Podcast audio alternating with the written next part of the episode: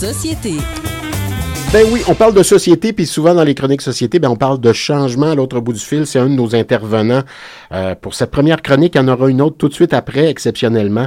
Euh, chronique mobilité, chronique euh, euh, droit des personnes à mobilité réduite. Mais là, pour l'instant, ben, on parle de droit, on parle de changement, on parle de la communauté LGBTQ+. J'ai oublié une lettre au passage? Corrige-moi si je me trompe. Bonjour, Raphaël Provost.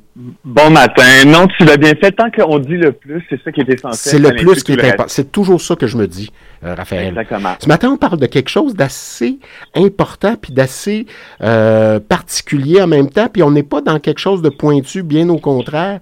On parle de, ben, en fait, on, on revient sur le documentaire là, euh, de Danny Turcotte, hein, ce documentaire là, donc qui nous parle du, qui, en fait, qui s'appelle le, dernier de dernier placard, qui parle de retour au placard pour des gens de la communauté LGBTQ+, un peu partout au Québec, un peu partout dans le monde, même je dirais, à l'arrivée du côté de cette de ce que souvent euh, bien des gens comparent à une grande polyvalente finalement c'est ce que c'est devenu les RPA ben on tait euh, qu'on est qu'on a un passé homosexuel on tait qu'on a perdu notre conjoint ou notre conjointe on tait que présentement bon, on n'habite pas avec notre cousin mais avec notre conjoint plein d'affaires comme ça.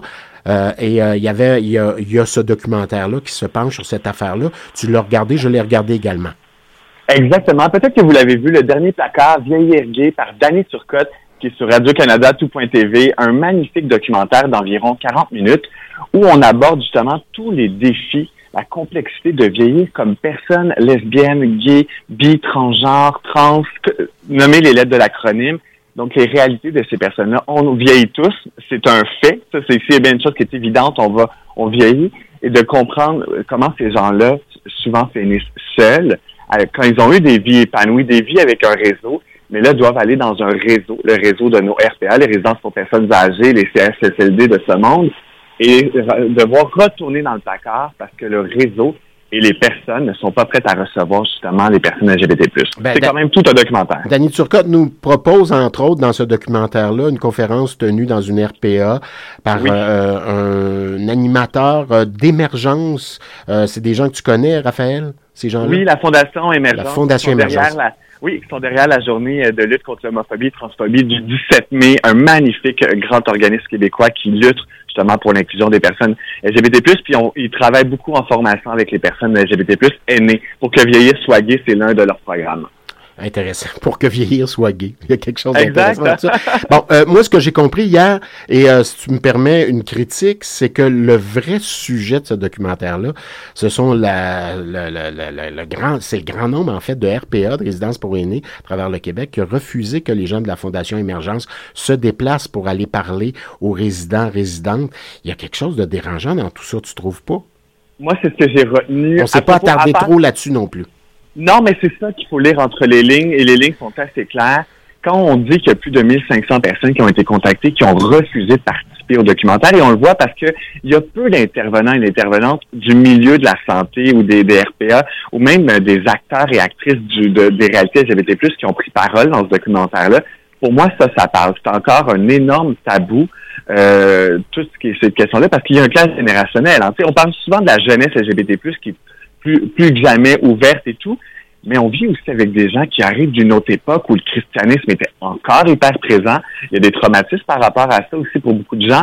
Euh, donc, c'est euh, moi, c'est ça que j'ai trouvé intéressant dans le documentaire. Au fond, tout ce qu'on ne dit pas et tout ce qu'on ne voit pas, euh, c'est ça, moi, qui a parlé beaucoup. Et c'est c'est ça peut-être qui m'a laissé sur ma faim aussi. Ben, On apprend cependant euh, dans, dans le documentaire, c'est que les, les aînés qui assistaient à cette conférence-là donnée euh, dans une euh, résidence pour aînés là, euh, Oui. étaient vraiment intéressés, intervenaient, euh, comprenaient bien des phénomènes euh, et on apprenait que ben et, et ça c'est intéressant que les personnes aînées euh, n'étaient pas nécessairement plus intolérantes euh, à la présence de gens du milieu LGBTQ+ euh, à leur côté que les tout jeunes. C'était un peu semblable, il y avait un peu le même travail à faire.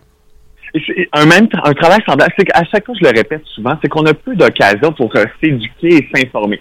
Une des personnes qui était présente à la conférence, elle le dit elle-même, elle dit, je comprends pas. Je, je suis mélangée avec tout ça. Donc, c'est peut-être même la première fois de sa vie qu'on on lui en parle pendant peut-être une heure.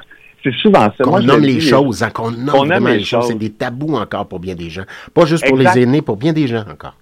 Oui, c'est ça. Donc, euh, moi, je suis tout le temps le verre à moitié plein de me dire, les gens, ils sont pas foncièrement homophobes. Il y a, oui, il y en a des gens qui le sont, qui le souhaitent l'être même. Mais pour la grande majorité des Québécois et des Québécoises, c'est juste c'est quelque chose qu'on ne connaît pas. Puis pour, je veux dire, je vais parler de ma grand-mère, disons. Ma grand-mère de 82 ans, là, c'est pas quelque chose qu'on lui a parlé quand elle était jeune, femme, adulte et tout. C'était pas sa réalité. Donc aujourd'hui, à 82 ans, quand on lui parle de tout ça, c'est sûr que c'est beaucoup pour elle. Mais Jeannette Bertrand Ben oui. tellement dit quelque... Ah, moi, j'ai adoré Jeannette 98 Bertrand. ans, Mme Bertrand, là, qui Ah, prend la c'est- parole. C'est intéressant, ça. Une grande alliée, puis ça, c'est un mot qui est important, une alliée. Elle a pris la parole et c'est ce qu'elle fait depuis euh, de, de toute sa vie. Je vais la citer. Elle dit un jour que c'est- c'est- c'est que faut pas faut pas juger, faut juste écouter. Et pour moi, ça, ça résume aussi un peu le documentaire et c'est ça qu'on devrait faire avec les personnes LGBT+ aînées parce que c'est pour moi, ça m'a fait mal de voir ça. J'ai- J'ai 30 ans, je suis encore jeune, mais je me dis un jour, moi, quand je vais, je vais vieillir, si j'ai pas d'enfant, qui va être mon réseau? Est-ce que ça va être ma RPA? Est-ce que ma RPA va être un endroit qui va m'accueillir avec toutes mes couleurs? Je me suis posé la question, puis j'ai pas la réponse ce matin. Ça existe pourtant. On a visité une, une résidence pour aînés euh, où euh, plus de 50% des résidents et résidentes étaient issus, issus de la communauté. Là, C'était dans l'est de Montréal, si je ne m'abuse. Oui, les résidences Spolum, qui est à Centre-sud, en fait, oui. Exactement, puis plus de 50% des personnes LGBT+, euh, qui y sont, sont des personnes LGBTQ+. Et là, les gens doivent se demander, mais voyons comment ils font pour le savoir?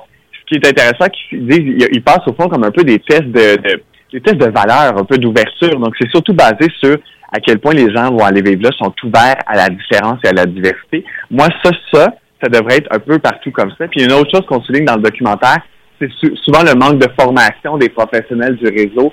C'est pas qu'ils sont mal intentionnés, mais dans leur parcours scolaire, on leur a peut-être jamais parlé de diversité, diversité sexuelle et de genre. Et là, justement, on arrive quand on, on s'adresse aux gens, le fameux monsieur, madame, est-ce que vous avez des enfants? Votre mari, il est où? Oui. Votre femme, il est où?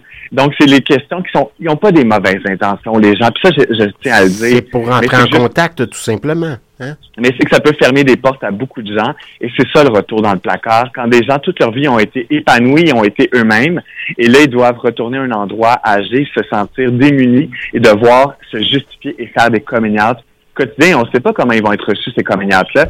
Puis on apprend aussi que c'est pas toujours facile. Ouais, ben écoute, euh, c'est moi qui ai eu l'idée de te demander de, de, de Ah, traiter oui. de ce sujet-là. Euh, J'ai une amie qui travaille en RPA depuis des années qui me dit, ben c'est amené euh, donc un couple euh, dans une RPA en, en province.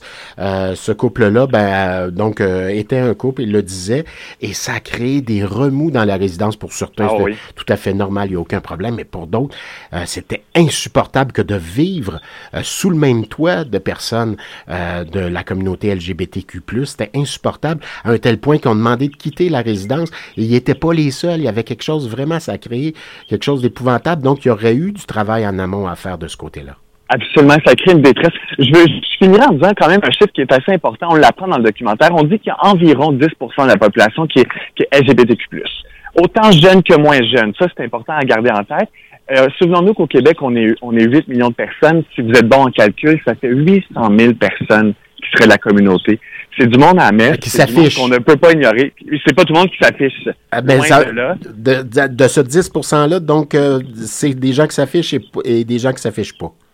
Ah, il y a une grande majorité qui ne s'affiche pas. Donc, faut pas l'oublier quand on- est une population vieillissante au Québec et ces belles personnes-là qui font partie de ce 800 000 personnes-là, elles ont droit, comme tout le monde, à la même paix de, de, de, de fin de vie. Puis mais la, la fin de vie, je la souhaite à tout le monde qu'elle dure jusqu'à 120 ans.